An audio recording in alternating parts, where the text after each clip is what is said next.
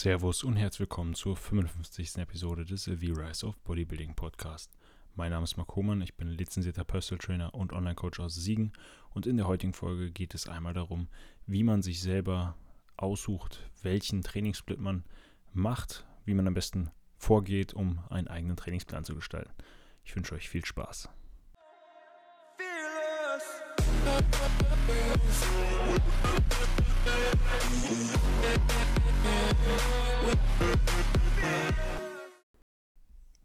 Nochmal herzlich willkommen an alle.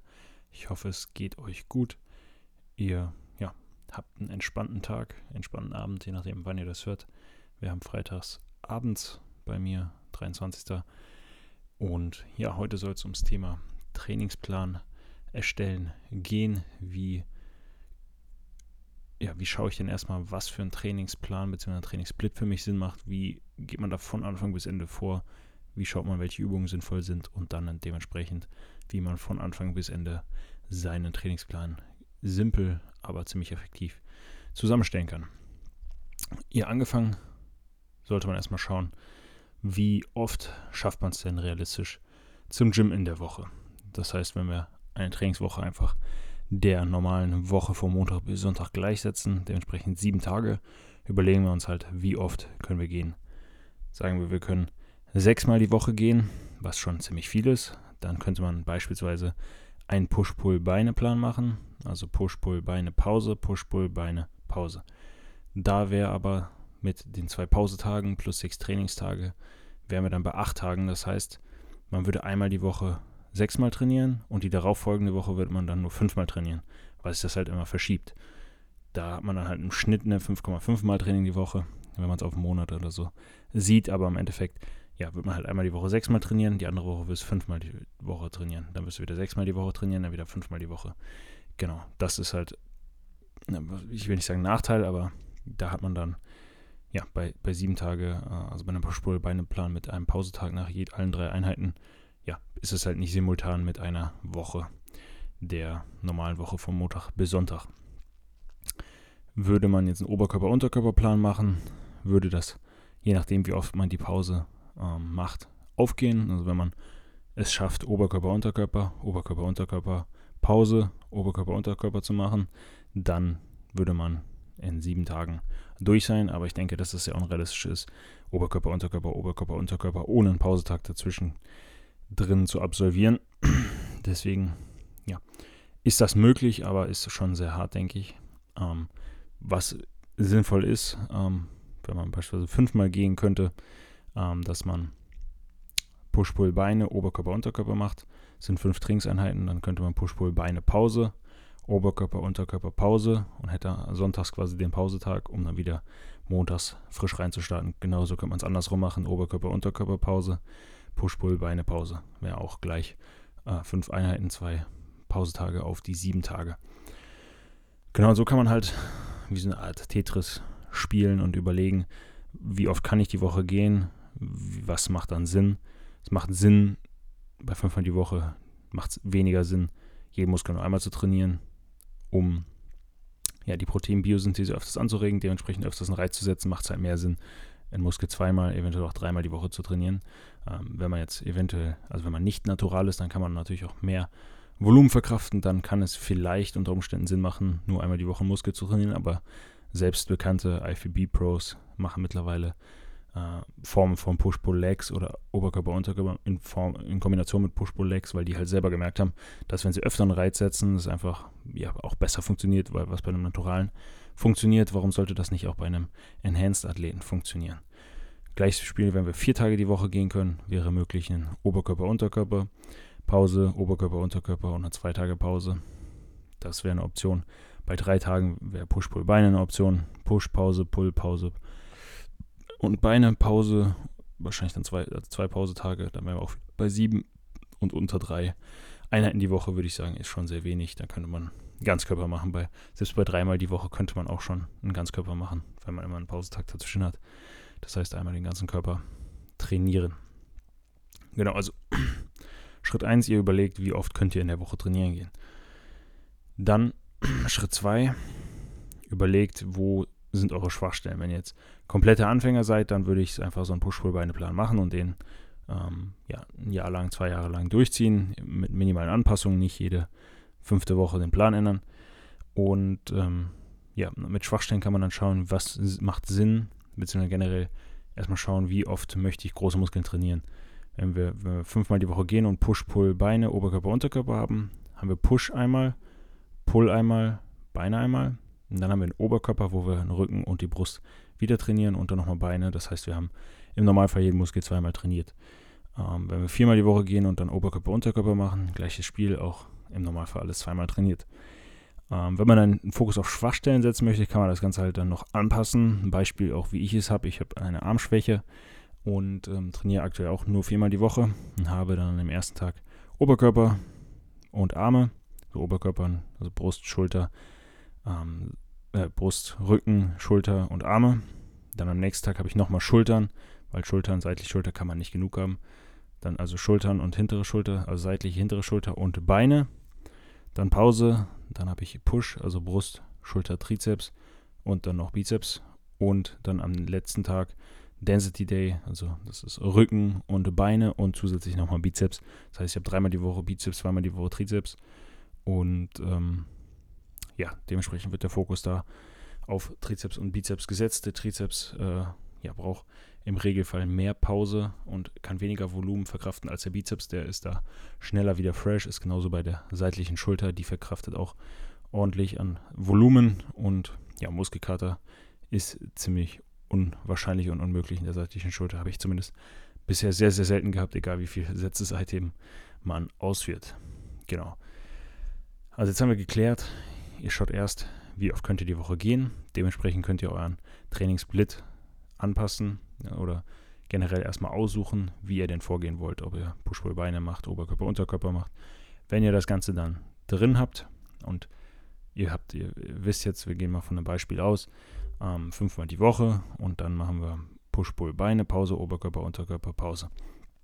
So, dann kann man sich überlegen an Übungspools, was, was sind Übungen, die Sinn machen, ähm, generell für, für einen eigenen Körperbau.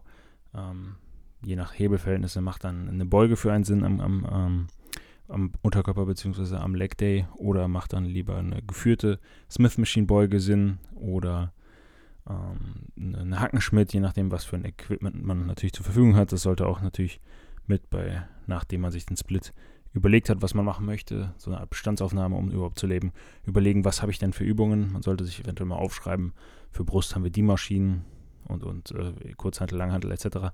Für Rücken ist das vorhanden, für Beine das, für Schultern das, für Arme das, um einfach so einen Übungspool sich aufzuschreiben und zu schauen, okay, was für Übungen habe ich denn überhaupt zur Auswahl. Ja, generell kann man, wenn man einen Trainingsplan schreibt oder ein Programming schreibt, ähm, kann man sich überlegen, in der verkürzten Position, also wenn man erst eine Übung macht, wo in der verkürzten Position ähm, ist der Muskel weniger geschwächt, als wenn man erst eine macht in der gedehnten Position. Beispiel, wenn man Beinstrecker macht und Beinstrecker ist die höchste Last in der verkürzten Position, dann ja, wird der Beinstrecker eine Kniebeuge danach weniger beeinflussen, als wenn man erst die Kniebeuge macht, die unten im Stretch den größten Widerstand hat und dann ähm, oben weniger und diese wird dann den Beinstrecker aber deutlich mehr beanspruchen als andersrum. Genau, das heißt, dementsprechend kann man sich generell überlegen, ähm, Fliegende vor, vor, äh, vor Bankdrücken wird auch wenig Kraft kosten als andersrum, beziehungsweise oder Dips. Also wenn man Fliegende macht und dann Dips, wird das die Dips weniger beeinflussen, als wenn du erst Dips machst und dann Fliegende. Also immer schauen, erst eine verkürzte Position, dann eine gestretchte Position. Ist jetzt auch nicht zwangsläufig so, dass man das so machen muss. Man kann auch Bankdrücken machen, dann noch eine, eine andere Brustmaschine und dann ganz zum Schluss die Fleiß. Es ist nur, gerade bei Leuten, die eine Schwäche haben im Muskel X, dann macht das Sinn, eventuell mit Vorermüdung zu arbeiten und das halt dann mit einer Übung, wo halt die verkürzte Position ähm, überladen wird und, und vermehrt angesprochen wird. Genau, dann generell würde ich sagen, startet ihr beispielsweise zwei Übungen pro Muskel. Das heißt, wir haben Push, Pull, Beine, Oberkörper, Unterkörper. Das heißt, wir fangen Push an, überlegen uns, okay, welche Übung macht mir Spaß, welche Übung ist anatomisch für mich gut, passt Kurzhandelbankdrücken für mich? Wenn ja, dann nehmen wir das rein. Okay, dann haben wir eine Übung. Dann nehmen wir noch eine zweite Variante, dann irgendeine Art von fliegenden, fliegendem Sitzen beispielsweise. Und ja, können dann noch im, können dann das theoretisch erstmal testen, wenn man den Plan fertiggestellt hat und dann noch eine, eine, fliegende von unten, Variante von unten im Sitzen oder so einbauen, um halt noch die oberen, wenn ich mich nicht irre, die klavikularen Fasern der Brust zu stimulieren.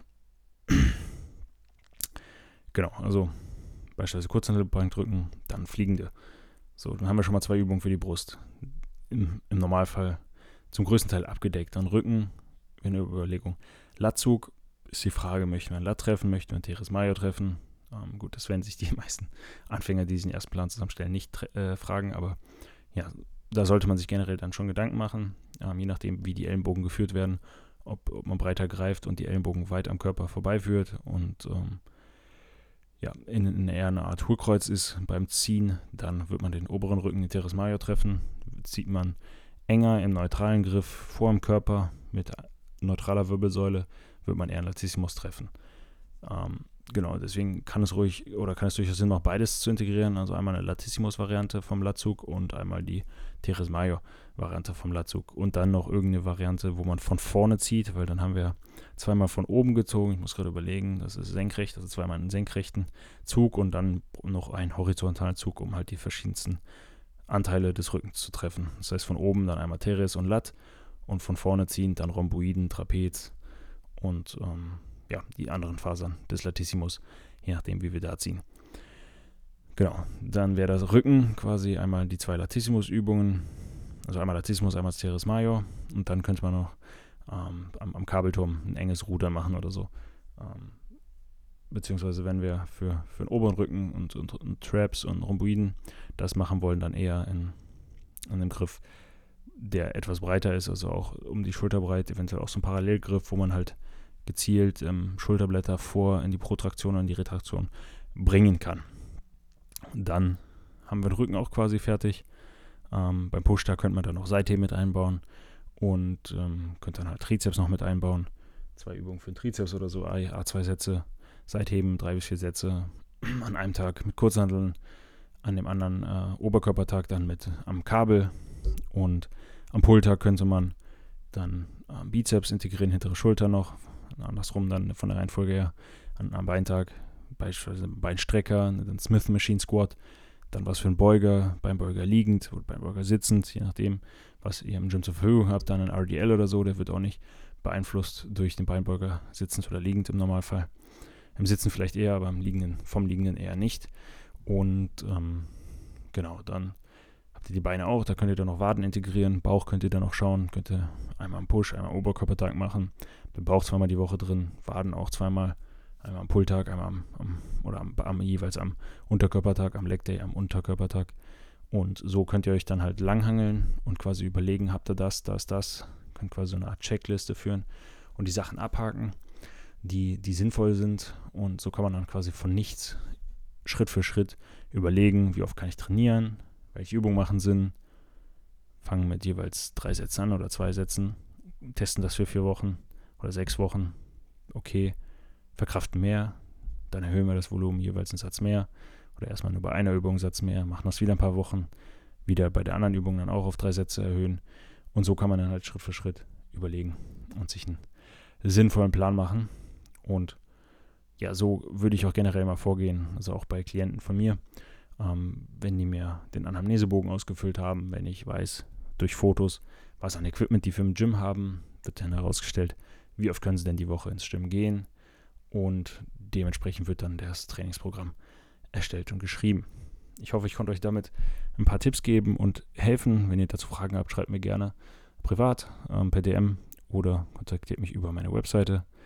Und ja, das war es im Endeffekt, wie man am sinnvollsten vorgeht, um sich einen Plan zu erstellen. War jetzt natürlich nur exemplarisch und gibt natürlich noch viel, viel mehr zu beachten. Ähm, aber es sollte euch nur mal ein Beispiel geben, wie man vorgehen könnte. Und ja, war jetzt auch nicht ähm, die einzigste oder einzige Variante, wie man vorgehen kann. Aber so im Groben sollte man das Ganze dann schon angehen, um mit Struktur und mit, mit Köpfchen dann einen sinnvollen Plan zusammenzubauen. In diesem Sinne wünsche ich euch einen entspannten Vormittag, Mittag oder auch Abend und bis zur nächsten Folge. Falls dir die Folge gefallen hat, würde ich mich über eine 5-Sterne-Bewertung auf Spotify oder auf Apple Podcasts freuen. Wenn du mehr von mir sehen möchtest, schau gerne auf meiner Website www.humanbodybuilding.de vorbei und gerne kannst du auch den Podcast in deinem Instagram-Feed teilen. Du findest mich auf Instagram unter Mark Hohmann.